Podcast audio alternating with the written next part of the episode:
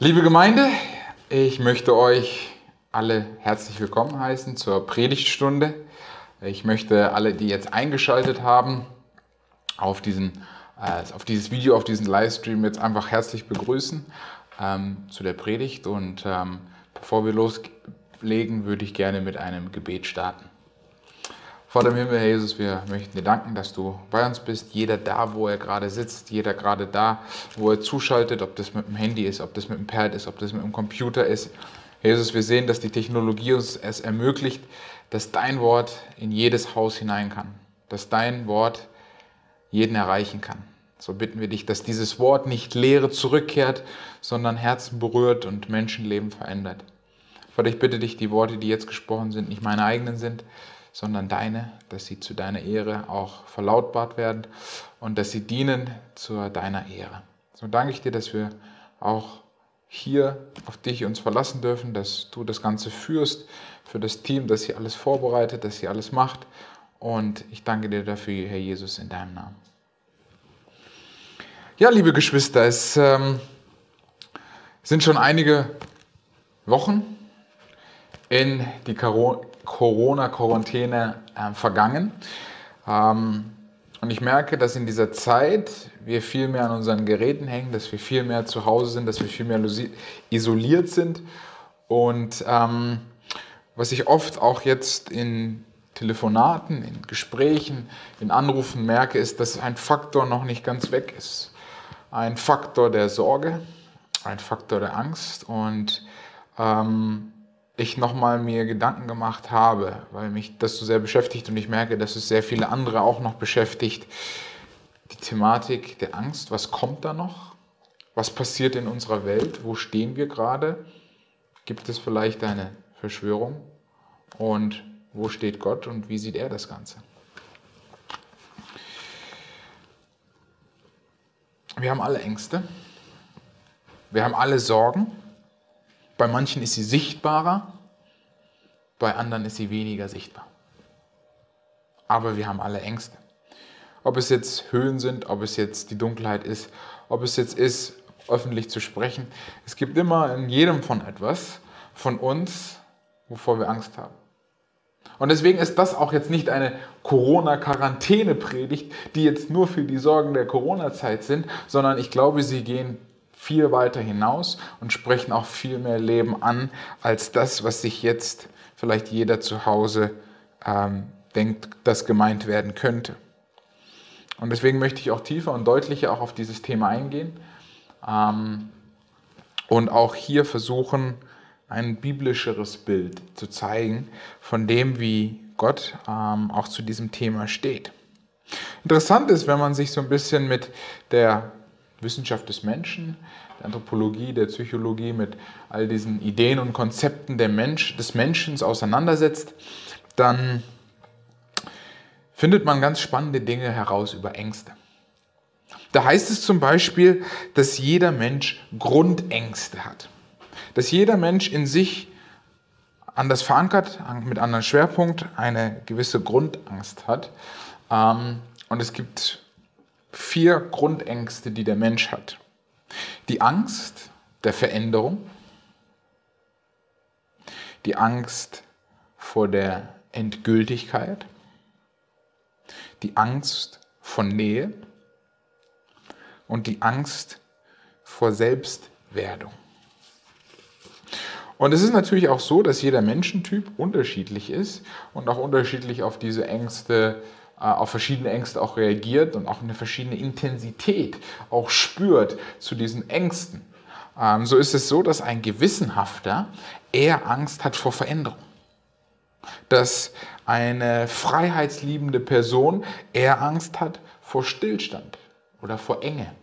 Dass ein Eigenständiger eher Angst hat vor Nähe. Und dass der Beziehungstyp Angst hat von dem Alleine sein. Und ich weiß nicht, wo du dich jetzt wiederfindest. Wo du jetzt sagst, boah, ich gehöre zu dem. Aber ich denke, wir können uns alle an die Nase fassen und haben alle irgendwo unsere Eigenart, die uns hier identifiziert und die uns hier anspricht. Zu den Menschentypen, die verschiedene Ängste haben und die verschiedene Schwerpunkte zu den Ängsten haben, gibt es aber auch ein Angstspektrum. Gibt es auch ein Angstspektrum von verschiedenen Intensitäten. Ich glaube, das ist auch ganz wichtig, nochmal deutlich zu machen und anzusprechen, um dann, wenn wir in die Predigt kommen, ein differenzierteres Bild zu haben und ein besseres Verständnis davon zu haben, dass auch das Wort Gottes uns auch besser abholt. Es gibt verschiedene Anspektrum und es beginnt von dem einfachen Unsicherheiten, Beklommenheit, Scheu, vielleicht auch Zaghaftigkeit. Das würde man so als diese erste Stufe vielleicht äh, sehen.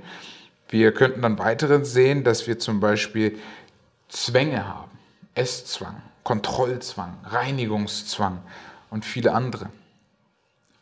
Furchtformen wäre ein, ein nächster Schritt, Verletzungsfurcht, Versagensfurcht, Berührungsfurcht.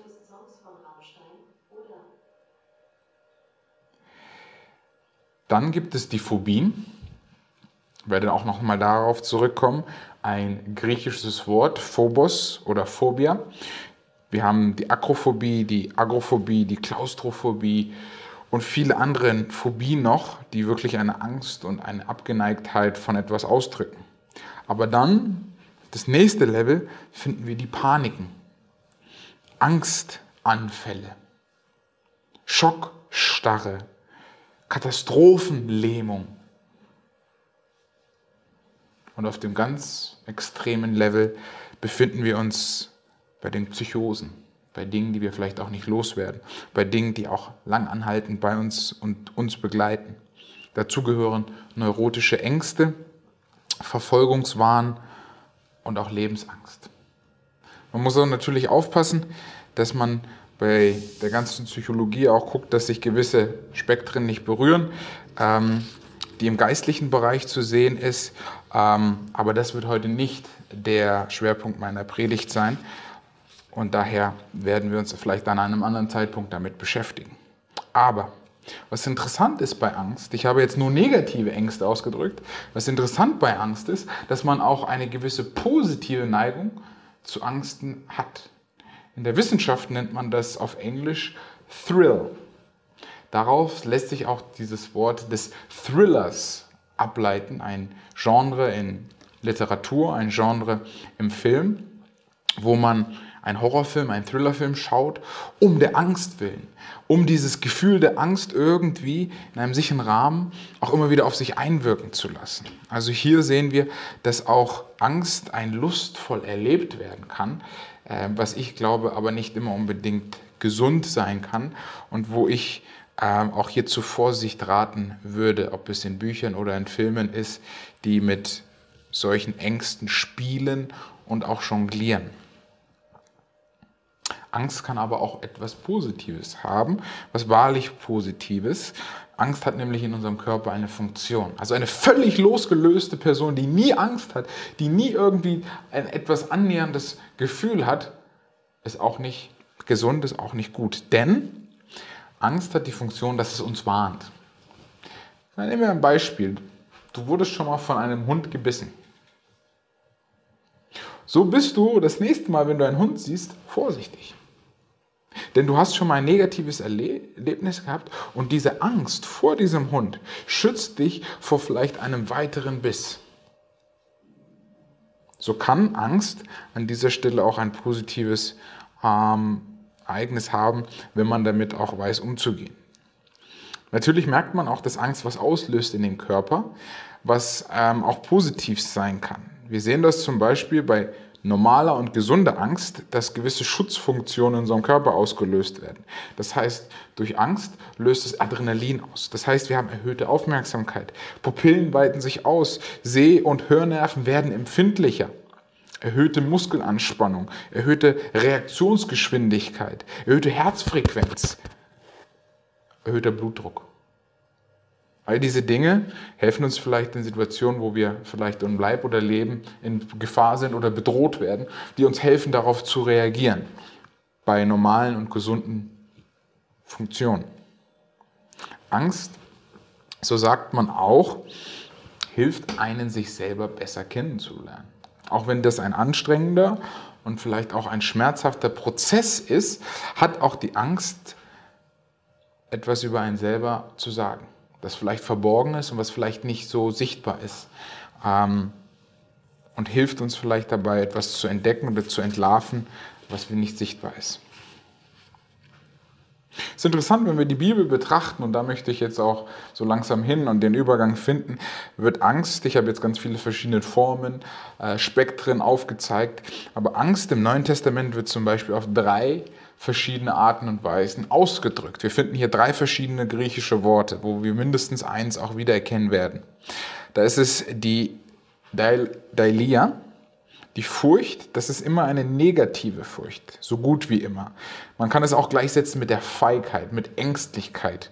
Ähm, und haben da zum Beispiel 2. Timotheus Kapitel 1, Vers 7. Gott hat uns nicht einen Geist der Furcht, der Angst gegeben. Das zweite Wort ist Phobos oder Phobia, was wir auch kennen unter dem Wort der Phobien. Ich habe vorhin schon gesagt, Klaustrophobie, all das sind Ängste.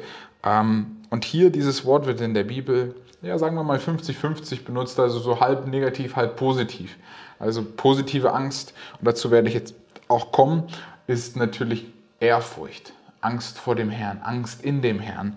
Hier wird Angst als Positives benutzt. Und das, was eigentlich meistens positiv benutzt wird, ist Eulabia. Und das ist auch ein griechisches Wort, was meistens positiv benutzt. Göttliche Angst könnte man fast sagen. Wenn wir die Angst näher betrachten, könnte ich euch jetzt fragen, wann finden wir denn Angst das erste Mal in der Bibel vor? Wenn Adam und Eva euch jetzt gekommen seid, dann seid ihr auf den richtigen Riecher. Denn da schon keine vier Kapitel in die Bibel hinein sehen wir das erste Mal, dass von einer Angst gesprochen wird. Und da müssen wir nicht weit äh, unsere Bibeln aufschlagen, denn schon in Kapitel 3, 1. Mose Kapitel 3, fangen wir ab Vers 7 an bis 10. Da wurden ihnen beide die Augen geöffnet und sie erkannten, dass sie nackt waren. Und sie banden sich Feigenblätter um und machten sich Schurze. Und sie hörten die Stimme Gottes des Herrn, der im Garten wandelte, als der Tag kühl war. Und der Mensch und seine Frau versteckten sich vor dem Angesicht Gottes des Herrn hinter den Bäumen des Gartens. Da rief Gott, der Herr, den Menschen und sprach, wo bist du? Und er antwortete, ich hörte deine Stimme im Garten und fürchtete mich, denn ich bin nackt. Darum habe ich mich verborgen. Hier haben wir die erste Erwähnung von Angst in der Bibel. Adam fürchtete sich. Wir sehen, dass die Konsequenz vom Verstecken vor Gott, die Konsequenz des Sündenfalls Verzeihung, das Verstecken von Gott ist.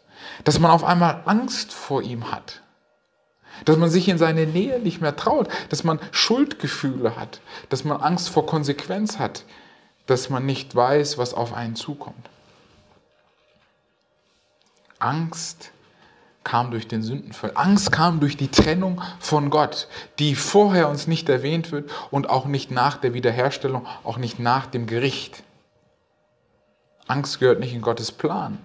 Angst ist auch eine Warnung vor Gefahr, die ist nach der Sünde nicht mehr geben wird. Angst ist etwas, was Gott auch gar nicht will. Trotz der Funktion, die es auch haben möge, denke ich, dass es im Himmel weder Angst noch das, was vielleicht positiv an der Angst wäre, geben wird. Der Titel meiner Predigt heute lautet, ich werde mich nicht fürchten, denn meine Augen sind gerichtet auf meinen Erlöser. Ich werde mich nicht fürchten, denn meine Augen sind gerichtet auf meinen Erlöser.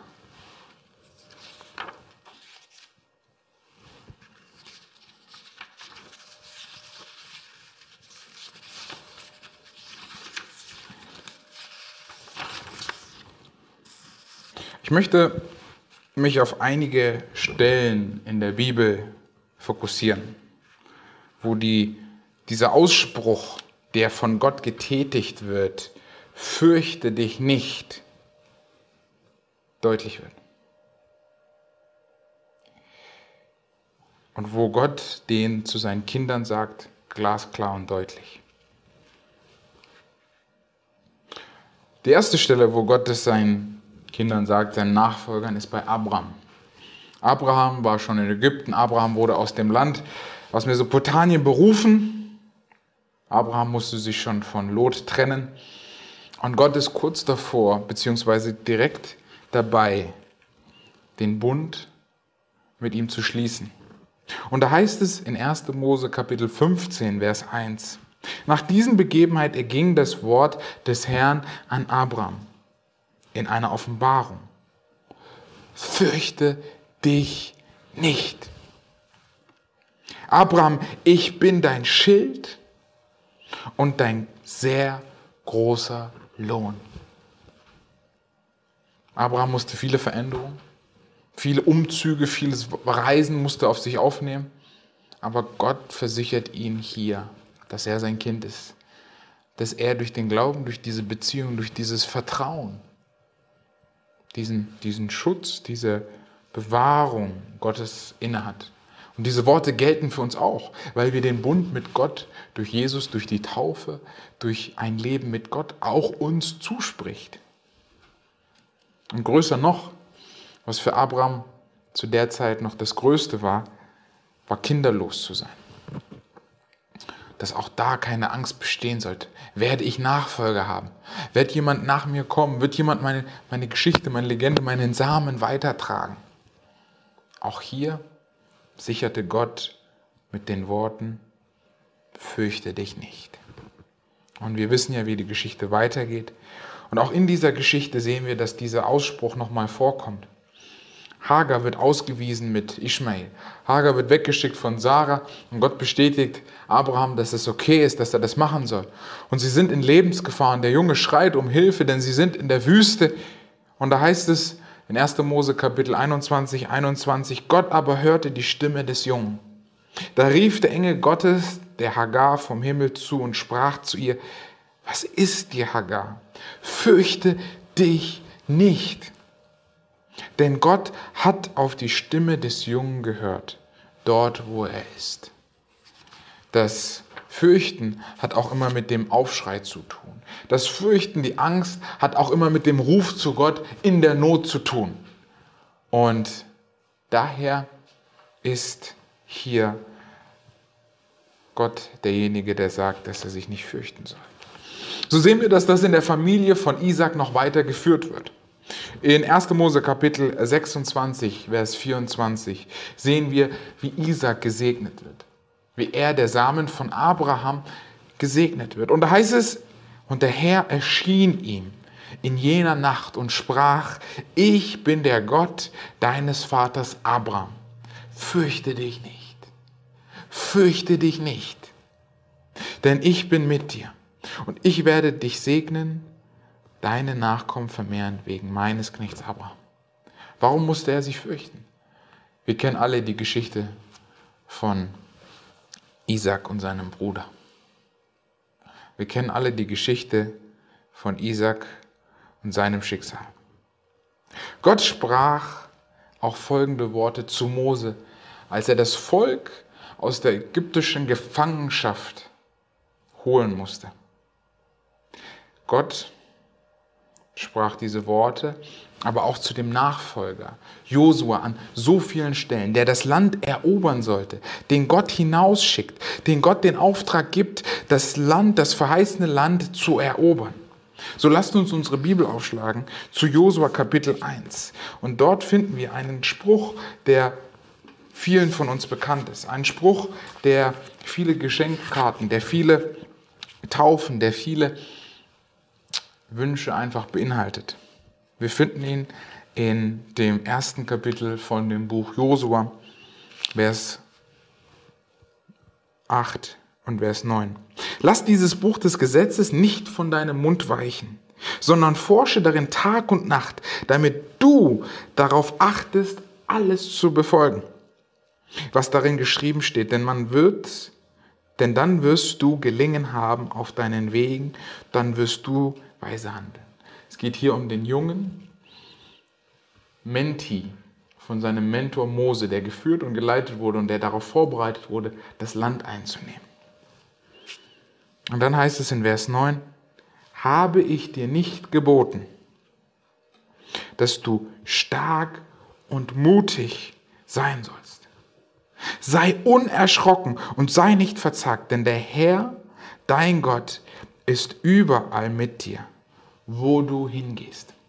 Was für eine Verheißung an dem Mann, der ein Volk führt. Eine große Aufgabe, aber großer Zuspruch. Ein Mann, der auch in vieler Weise geführt und vorbereitet wurde. Wir finden diesen Ausspruch in Kapitel 8 ein weiteres Mal, in Kapitel 8, Vers 1. Da heißt es, und der Herr sprach zu Josua, fürchte dich nicht und sei nicht verzagt. Hier geht es kurz vor der Einnahme von der Stadt Ai, dass er sagt, ich stehe hinter dir.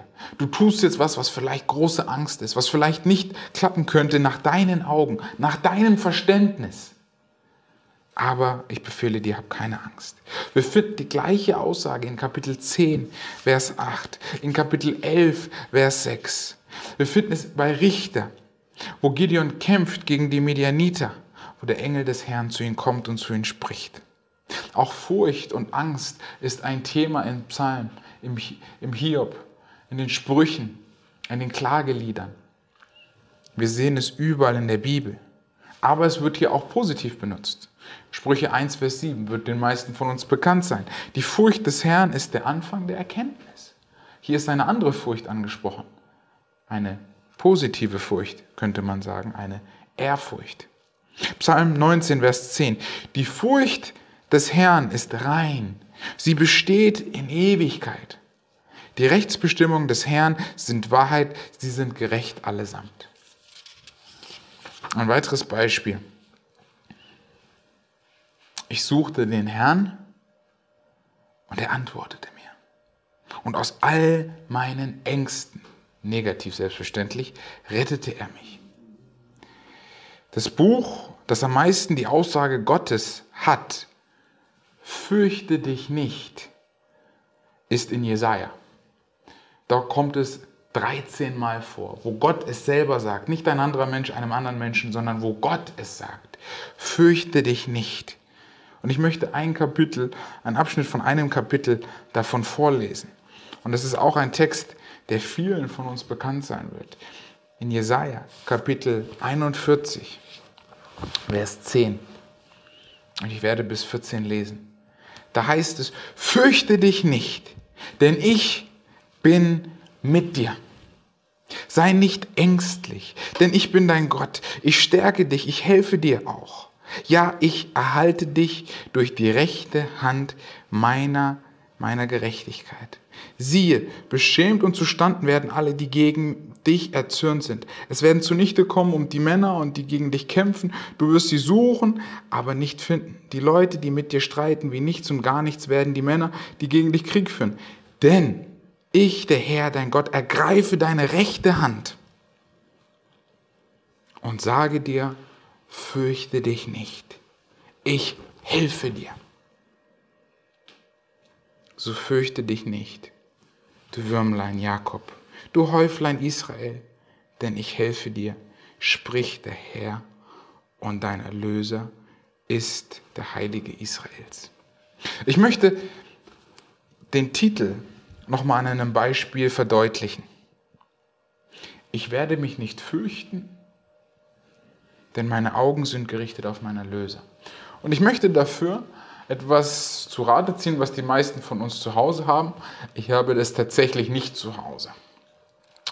Ich habe an einem Lehrer während meiner Schulzeit ein so schönes Bild bekommen, was ich gerne mit euch teilen möchte, was man anhand eines ganz einfachen Besens verdeutlichen kann. Man stelle sich vor, dieser Besen repräsentiert zwei Dinge.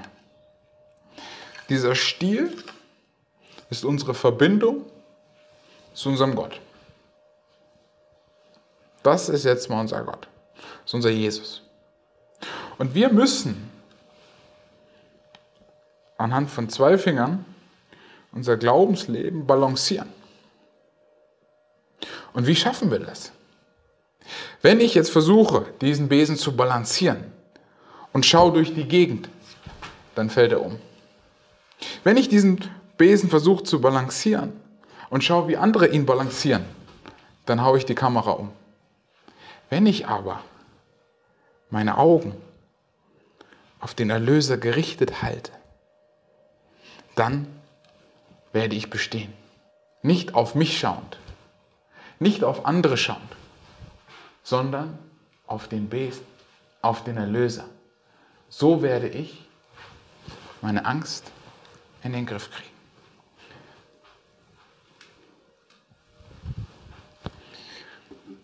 Jesus sprach auch oft von der Angst.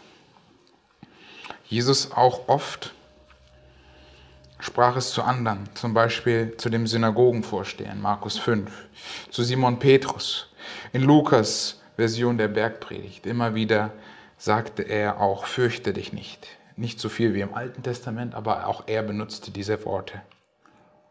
Und es gibt eine Stelle, die möchte ich noch mit euch anschauen, die uns sehr viel sagt. Es ist der vorletzte Text, den ich mit euch lesen möchte. Matthäus Kapitel 26, Vers 36 bis 46.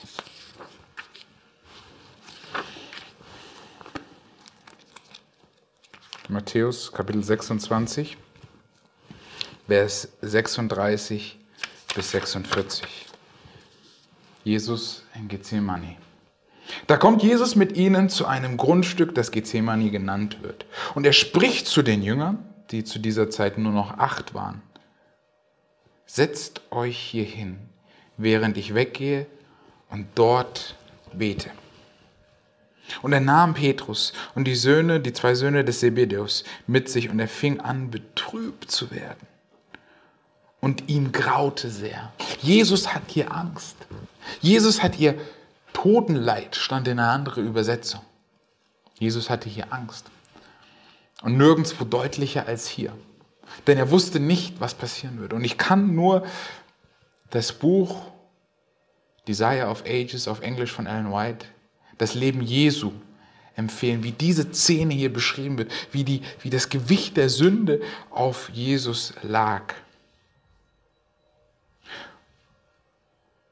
Und er sagte, da spricht er zu ihnen, meine Seele ist tief betrübt bis zum Tod. Bleibt hier und wacht mit mir. Und er ging ein wenig weiter, warf sich auf sein Gesicht, betete und sprach, mein Vater, ist es möglich, so gehe dieser Kelch an mir vorbei. Doch nicht wie ich will, sondern wie du willst.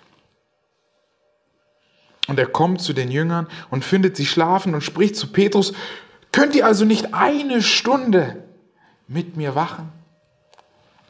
Wir sehen hier auf unglaubliche Weise die Menschlichkeit und die Göttlichkeit Jesu. Es geht weiter. Wacht und betet, damit ihr nicht in Versuchung kommt. Wacht und betet, damit ihr nicht in Versuchung kommt. Der Geist ist willig, aber das Fleisch ist schwach. Ich glaube, in keinem anderen Text wird deutlich der große Kampf. Selbst Jesus zeigt sich hier, wie krass und wie deutlich seine Menschlichkeit und seine Göttlichkeit zugleich in ihnen ringen. Wacht und betet, selbst in diesen Tagen. Wacht und betet. Was passiert in der Welt? Wohin steuern wir? Wohin geht's? Jesus sagt nicht, dass wir Theorien machen sollen. Jesus sagt nicht, dass wir Anschuldigungen machen. Er sagt, wacht, haltet die Augen offen. Wir haben als Adventisten eine Verantwortung zu wissen, was in der Zeit geschieht. Denn wir wissen, es werden graue Tage kommen. Wir wissen, dass wenn das Sonntagsgesetz kommt, dann wird vieles sich für uns verändern. Wacht und betet. Aufmerksam und nüchtern, aber verbunden im Herrn. Und er spricht auch hier, wie gesagt, diesen Kampf an. Der Geist ist willig, aber das Fleisch ist schwach. Wiederum ging er zum zweiten Mal hin, betete und sprach, mein Vater, wenn dieser Kelch nicht an mir vorüber kann, an mir vorübergehen kann, ohne dass ich ihn trinke, so geschehe dein Wille. Und er kommt und findet sie wieder ein drittes Mal schlafend, denn die Augen waren von ihnen schwer geworden. Und er ließ sie, ging wieder hin, betete zum dritten Mal und sprach dieselben Worte. Dann kommt erst, dann kommt er zu seinen Jüngern und spricht zu ihnen, schlaft ihr noch immer und ruht. Siehe, die Stunde ist nahe und der Sohn des Menschen wird in die Hände der Sünde ausgeliefert. Steht auf, lasst uns gehen. Siehe, da, der mich verrät, ist nahe. Jesu hat Angst um sein Leben. Aber er ist für einen Auftrag, er ist für eine Mission, er ist für einen Grund auf diese Welt gekommen.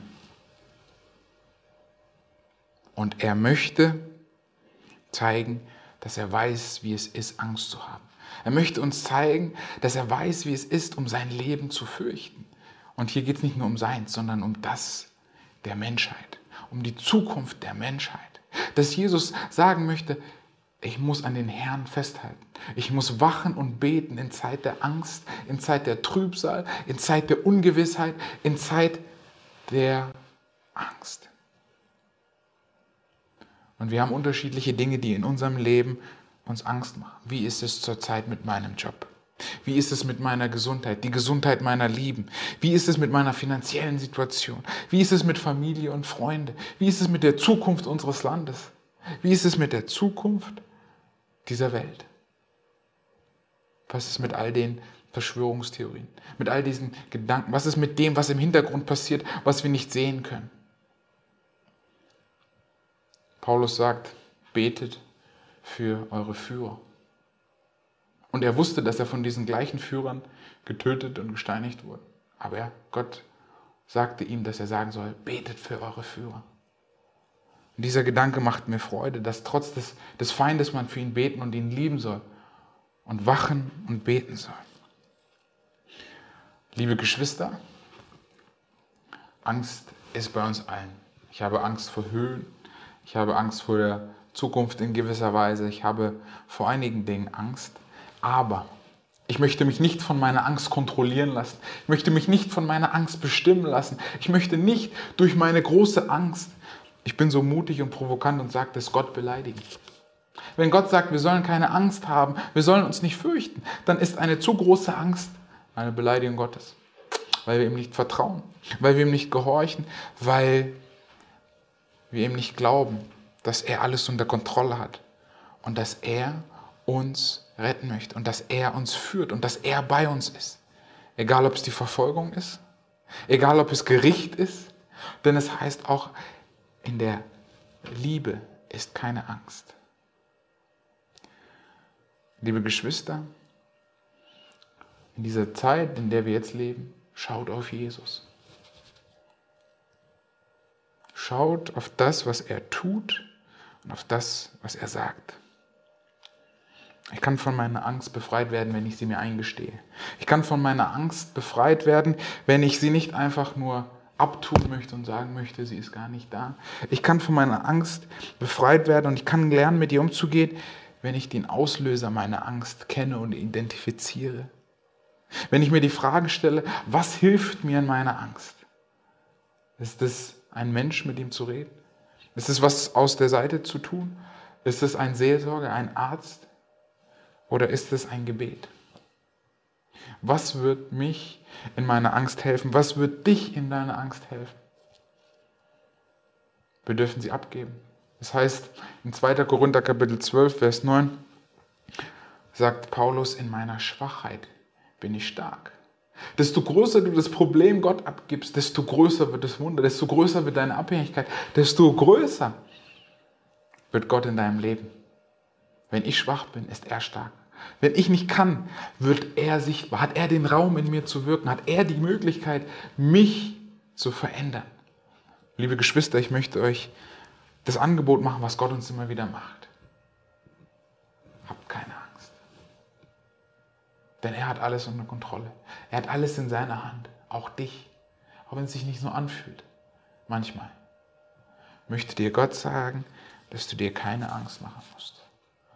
Liebe Geschwister, Lasst uns darauf vertrauen, darauf hoffen, auf die Worte Gottes und lasst uns in ihm bleiben und unsere Augen und unsere Aufmerksamkeit auf den Besen, auf den Stiel, auf den Kopf haben, da wo Jesus ist. Denn zu viel nach rechts schauen, zu viel auf uns selber schauen, wird uns dazu bringen, dass wir scheitern. Ich bete und hoffe, dass ihr gesegnet wurdet. In Jesu Namen. Amen.